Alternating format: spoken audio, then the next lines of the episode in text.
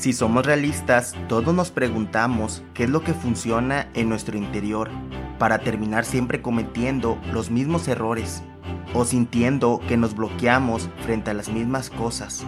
Con esto también aparecen frustraciones, cuando a pesar de que sabemos que nuestras capacidades son suficientes, no terminamos de aprovecharlas en nuestros objetivos.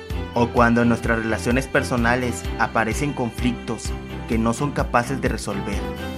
Conocernos a nosotros mismos es la llave para poder avanzar en la vida de forma consciente y feliz, porque no emprenderemos de la misma forma cualquier tarea si conocemos nuestro sistema de creencias o si sabemos apreciar y potenciar nuestras capacidades.